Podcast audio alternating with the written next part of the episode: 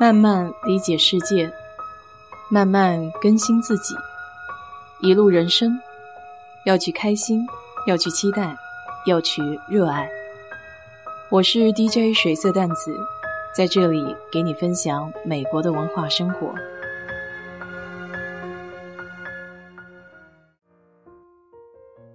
上个周末是老美这边的万圣节。美国的万圣节是小孩子们最喜欢的一个节日，因为在那一天，你可以穿的稀奇古怪，也不会有任何人笑话你。不仅如此，还可以挨家挨户的要糖吃。那对于大人来说呢，这一天也好像回到了小孩子的状态，可以装扮成任何喜欢的造型，无拘无束的开派对。周末和朋友小聚了之后。一起去了酒吧，有幸看到了一场万圣节化妆比赛。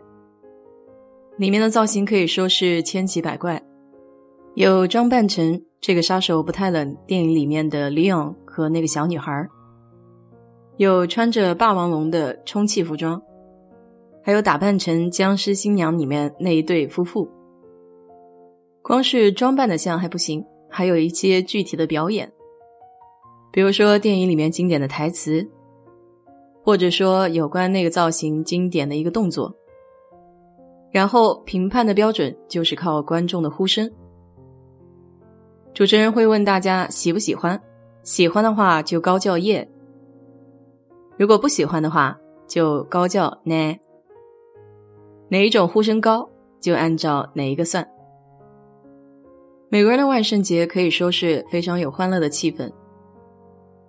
他们的理论是，如果你打扮的比鬼还要难看的话，那鬼就不会来叨扰你了。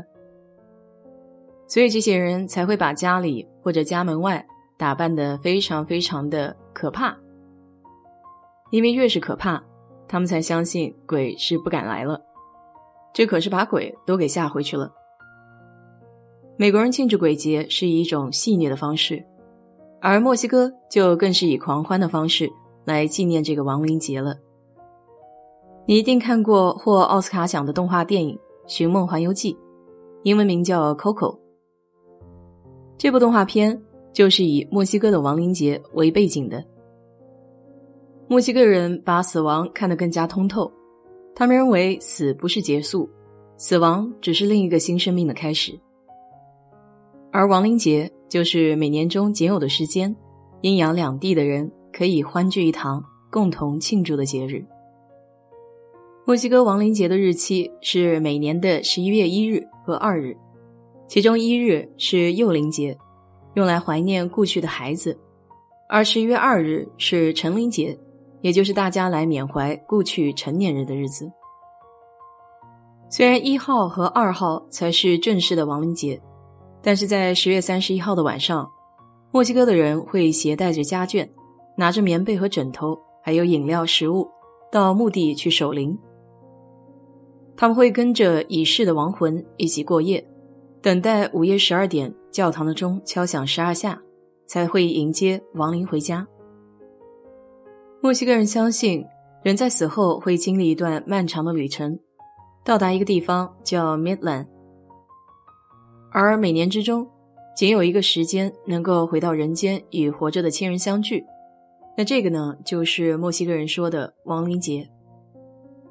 他们会在家里或者墓地设置祭坛，欢迎这些逝去的故人能够回到自己熟悉的地方，和家人们欢聚一堂。这些祭品里会有水、食物、全家福或者蜡烛。如果去世了里面有小孩子的话，他们还会放上一些玩具。其中用来装饰祭坛的花，主要就是亡灵之花，也就是万寿菊。橙黄的色彩加上放射性的花瓣，看起来就像太阳的万丈光芒。所以从祭坛到墓地，墨西哥人都会一路上撒满了亡灵之花的花瓣，让这些明黄鲜艳的万寿菊给去世的故人铺上一条回家的路。或者晚上在家门口点燃南瓜灯和蜡烛，来指引这些游荡的灵魂回归他们熟悉的地方。这个节日其实是印第安文化和西班牙文化结合的产物。以前，印第安土著会认为，只有善待亡灵，让他们高高兴兴的回家过个节，来年活着的人才会得到他们的保佑，无病无灾。而西班牙人也有西方的诸圣节，将这些节日和本土的一些风情结合在一起，就形成了今天的亡灵节。中国的清明节也是专门用来祭奠先人的节日。只不过这一天，相较于墨西哥人庆祝的万灵节来说，稍显严肃，而且会有一层悲伤的感觉。小时候，清明节在我看来是一个秋游的机会。在懵懵懂懂的年纪，其实也不是很明白大人们为什么要去烧纸，为什么要在墓前面叨叨咕咕说一些话。脑海中留下的是满山的野花。和长途颠簸的车程。当然了，当年山头上的墓地，现今已经转移到了公墓里。那天还有人开玩笑说呢：“现在死都死不起，一块墓地都买不起了。”话说回来，这个墨西哥的亡灵节还有几个比较典型的象征，比如在节日期间，你会看到在街头随风飘动的五颜六色的剪纸。就是把一沓有颜色的薄纸叠在一起，然后用铁锤和凿形的针尖穿孔做出来的。它的寓意是空气和生命的脆弱。而无毛犬则象征着亡灵世界的引路犬，它会带领着刚刚过世的灵魂走向新的世界，所以也被称为墨西哥神犬。而各色各样的骷髅造型。则是由古代的印第安原住民文化传承下来的。那时候，他们会把人的头骨保留下来，作为死亡和新生的象征，而把自己画成骷髅的模样，可能也就象征着欢迎自己故去的家人回来吧。总之，在墨西哥，亡灵节不是一个悲伤的节日，他是为了向已故的家人表达自己的爱意和尊重。所以，这个民族为什么看起来这么乐观？我想跟他们的生死观也很有关系。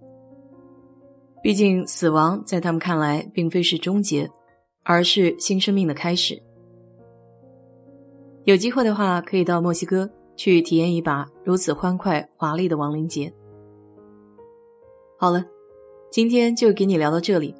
如果你对这期节目感兴趣的话，欢迎在我的评论区留言，谢谢。